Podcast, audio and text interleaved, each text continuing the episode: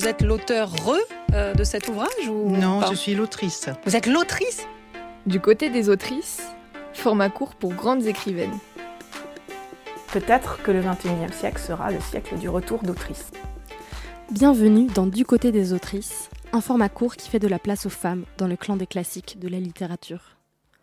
Aujourd'hui, je veux vous parler d'une héroïne qui en prenait trop, d'une autrice décimée à 33 ans après s'être jetée à corps perdu dans les paradis artificiels, pour oublier un mal-être dont elle n'arrivait pas à se départir.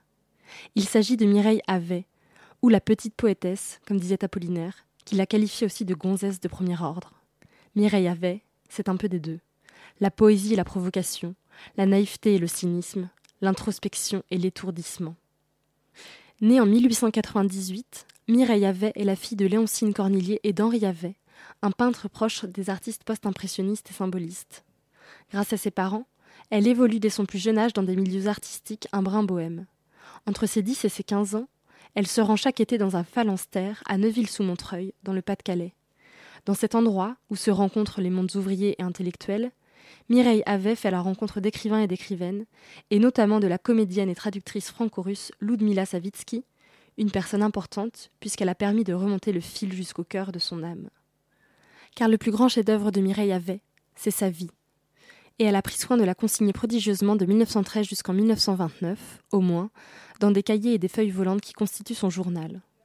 Ce chef-d'œuvre aurait pu rester moisir dans un grenier si Dominique Thierry, la petite fille de Ludmila Savitsky, ne l'y avait retrouvé en 1995 dans la maison de sa grand-mère, en Touraine.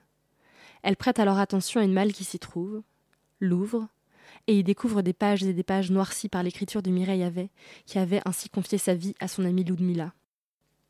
Dominique Thierry a alors déchiffré cette écriture, retranscrite ensuite par Pierre Plateau. Et c'est Claire Pollan qui a édité en 2003 le premier tome de son journal, courant sur les années 1918 et 1919, avant de publier les tomes suivants, permettant de découvrir vraiment qui était Mireille Havet, cette figure lointaine du Paris littéraire du début du XXe siècle. On y découvre alors l'écriture romanesque et mélancolique de cette jeune femme de 20 ans, proclamée enfant prodige et prodigue dès son plus jeune âge. Dès ses 16 ans, ses poèmes étaient publiés par Apollinaire.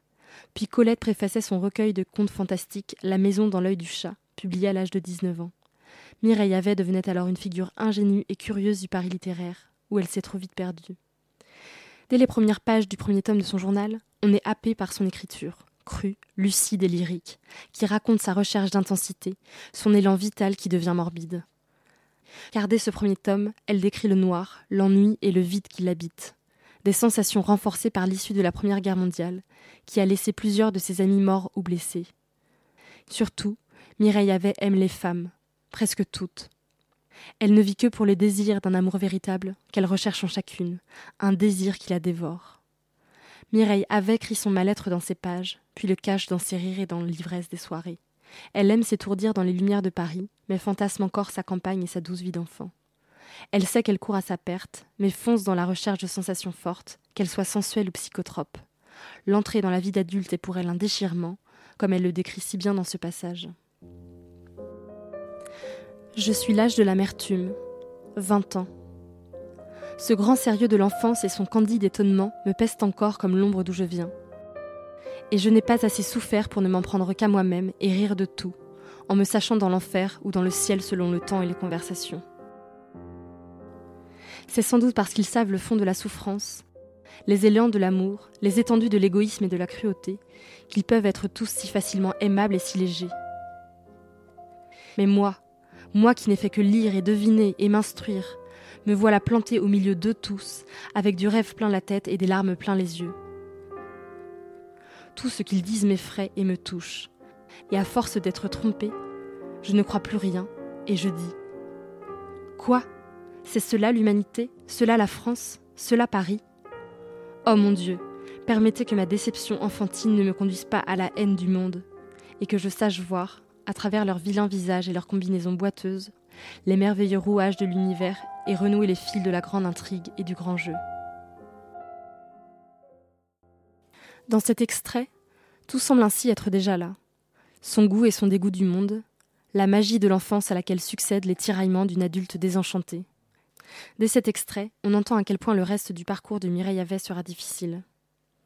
En 1929, elle effectue un bref séjour à New York, puis revient malade en France, tuberculeuse, et sa condition devient de plus en plus précaire.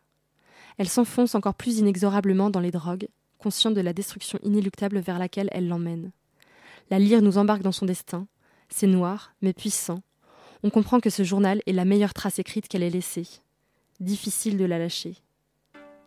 Il le faut pourtant, et je vous invite donc à prolonger cette découverte en consultant notre page sur le site de Radio Campus et celui de l'association Le Deuxième Texte.